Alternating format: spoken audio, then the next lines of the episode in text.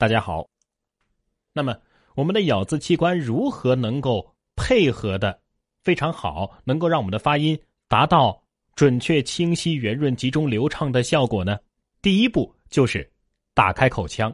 所谓的打开口腔啊，在我们前面的提、打、挺、松当中的一个“打”字啊，其实是相同相似的概念，就是打开牙关呢。但是，打开口腔除了打开牙关这么一个要求之外呢，其实也包括了挺，也就是挺软腭这么一个要求。因为软腭也是口腔的一部分，你软腭挺起，你的口腔是不是就更加的、更加的立体，给出的咬字空间就更加的饱满？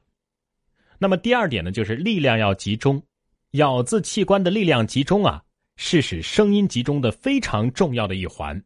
而咬字器官的力量的集中，主要就表现在唇和舌上。唇的力量啊，大家注意，集中在哪儿呢？平常我们说话呀都没有注意，是放松的。比如说我们说“八百标兵奔北坡”的时候，如果是平常说话，就是“八百标兵奔北坡”，你发现你的双唇呐哪儿都没有用力，或者说整个唇都在用力，这都是不对的。“八百标兵奔北坡”不好听，声音不集中。那么唇如何做到声音集中呢？如何把唇的力量集中呢？这一点非常重要。首先，我们的唇呐都是有唇线的，唇线在哪儿啊？就是我们的嘴唇自然闭合的时候，内外的区分的这条线，上下嘴唇接触的这条线，也就是我们涂口红啊不再往里涂的那条线，外面是干的，里面是湿润的。外面的嘴唇要相对粗糙一些，里面呢是非常鲜嫩的。那么这条唇际线就是我们力量要集中的这条线，而我们上下嘴唇接触发音的时候，也是我们嘴唇自然闭合状态下的这种接触，是你的上下嘴唇的这条唇际线的接触。那么除了这条线的接触之外呢，这是一个横向的。那么纵向的呢，怎么集中呢？是集中在双唇的中央的三分之一处，怎么去找这个位置呢？我们平常在说“嘘嘘”这个音的时候，让别人别说话了，嘘，小声点发这个音的时候，是不是自然而然的会把手指头拿起来放在嘴唇的中间？对，那么这个时候你的手指头所挡住的位置，就是我们唇的力量要集中的中间三分之一的位置。当你做到这两个集中之后。上下嘴唇接触的是唇际线啊，这个力量要集中。第二个集中是纵向的嘴唇的中间三分之一处，不管是上嘴唇还是下嘴唇，都是中间的三分之一处这个位置集中。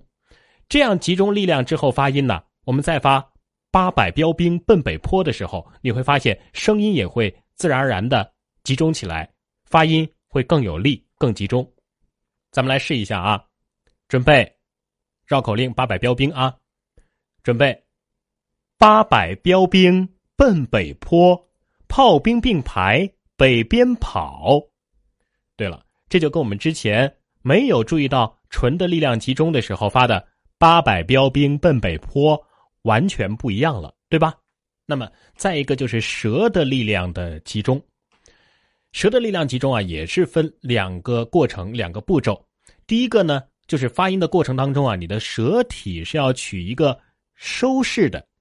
我们在打拳的时候啊，想要把拳击出去，有力的击出去的时候，第一步是什么？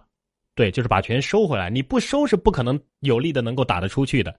我们发音的时候也是一样，舌体要取一个收势，就像你拳击准备出拳的那个状态一样。舌根呢是往后往下收，然后舌的两侧啊往中间集中。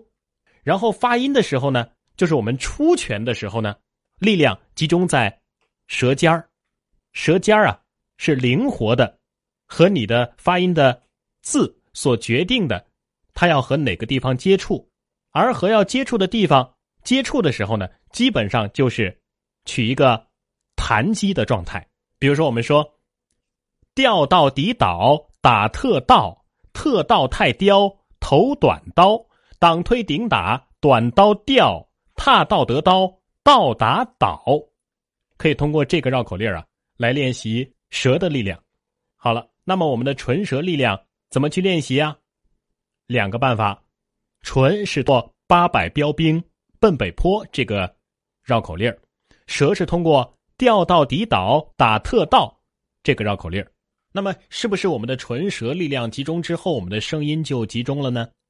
不行，还得有一个整体的概念，就是我们要明确声音发出的线路和字音着力的位置。我们的声音呢，前面也讲过，是沿着我们的软腭、硬腭的中纵线推到硬腭的前部，这条中纵线啊，就是我们声音发出的路线啊。注意是。沿着软腭，先是软腭，然后是硬腭，这么一个中间的纵向的一条线推到硬腭的前部，也就是我们所说的声挂前腭啊，像一条带子一样，经过咽腔，沿着上颚的中纵线前行，向硬腭的前部流动冲击。为什么是流动冲击啊？因为我们不是一个字一个字啪啪啪啪这样来说的，声音是有语流的。字与字之间呢是组合起来的，从而呢使字音挂在硬腭穹隆前部的感觉是哪儿啊？就是我们的口腔里面和人中相对应的位置，然后由上唇以上的部位，也就是人中这个地方透出口腔，弹发出去，这就是我们发音吐字的这么一种整体的感觉，非常的抽象啊，需要大家在结合稿件练习的时候呢，慢慢去找这个感觉。好了，这期节目就是这些内容，感谢您的收听，下期节目我们再见。